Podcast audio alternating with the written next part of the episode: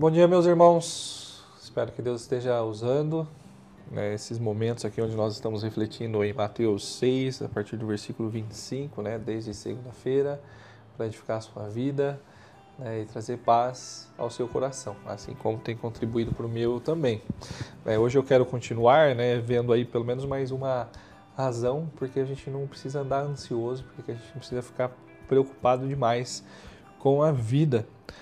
É, e hoje nós vamos olhar os versículos 30 novamente e vamos até o 32 agora. Vamos juntos?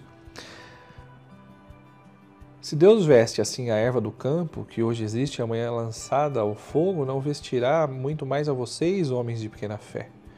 Portanto, não se preocupem dizendo o que vamos comer, ou o que vamos beber, ou o que vamos vestir, pois os pagãos é que correm atrás dessas coisas mas o Pai Celestial sabe que vocês precisam delas. Muito bem. Ah, às vezes, né, nós nos pegamos criticando ah, ou falando a respeito de uma pessoa ateia, né, uma pessoa que não crê em Deus, de um ateu.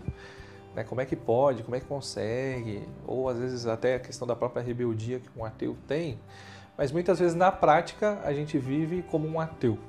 Né? Nós vivemos como se Deus não existisse.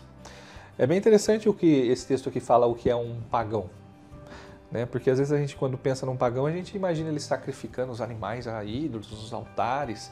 Mas veja, um pagão é alguém que se preocupa com o que vai comer, com o que vai beber, com o que vai se vestir.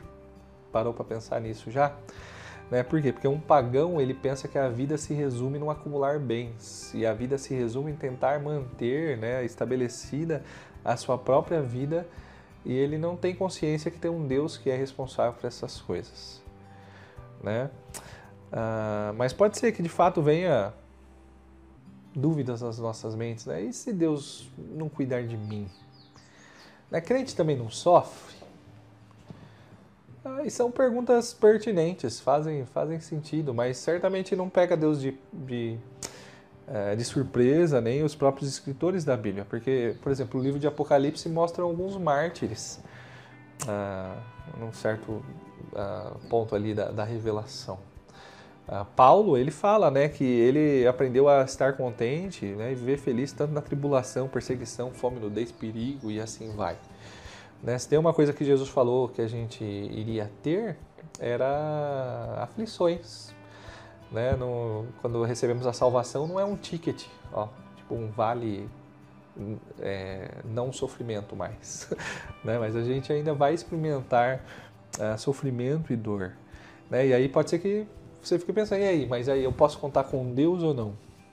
Né? A primeira coisa que a gente precisa entender é que o contexto desse texto de Mateus 6 ele estava falando a respeito de acumular tesouros né, na terra e no céu, falando de pessoas que estavam servindo a Mamon, né, o deus do dinheiro, em vez uh, de seguirem a Deus.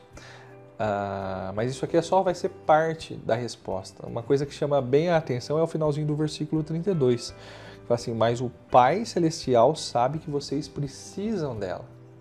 Delas, né? Delas se refere ao quê? Basicamente é o que está sendo citado anteriormente: comida, bebida, vestimenta. Deus sabe de todas as coisas que nós precisamos para sobreviver, para mantermos a nossa vida.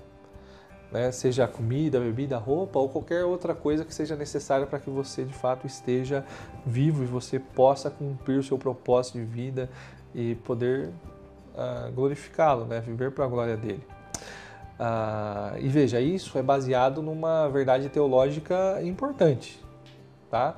Deus não é cego, é, Deus ele não dorme, ele não é limitado por outras preocupações.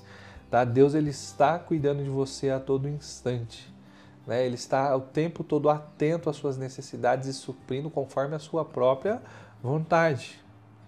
Né? Isso pode ser às vezes algo muito simples, parece, né? Eu sei disso, né? Mas é algo extremamente profundo, né? Porque uh, Jesus ele está querendo dizer para a gente aqui em Mateus que a vida não se resume a viver. Né?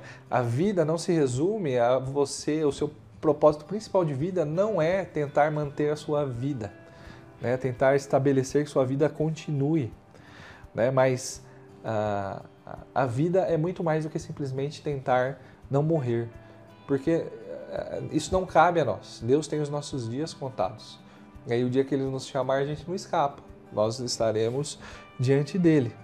Né? Então, nós fomos colocados nesse mundo e com essa vida para uma razão muito maior do que a nossa própria vida. Né? E isso a gente vai ver principalmente amanhã, né? que é o versículo 33. E a gente deve então uh, nos deixar, né? nos permitirmos sermos consumidos né? pelo reino de Deus né? e ter esses vislumbres né? do reino, da justiça de Deus uh, sobre a nossa vida, sobre a nossa família, sobre a nossa igreja, né? clamando para que isso alcance né? sempre a nós, o nosso povo. Né? E que nós possamos, então, diante disso, não se comportar como um pagão, mas de fato como um filho de Deus. E um filho de Deus, ele confia. Né? Que Deus te abençoe no dia de hoje né? e que você não se preocupe, né? porque Deus está cuidando de você.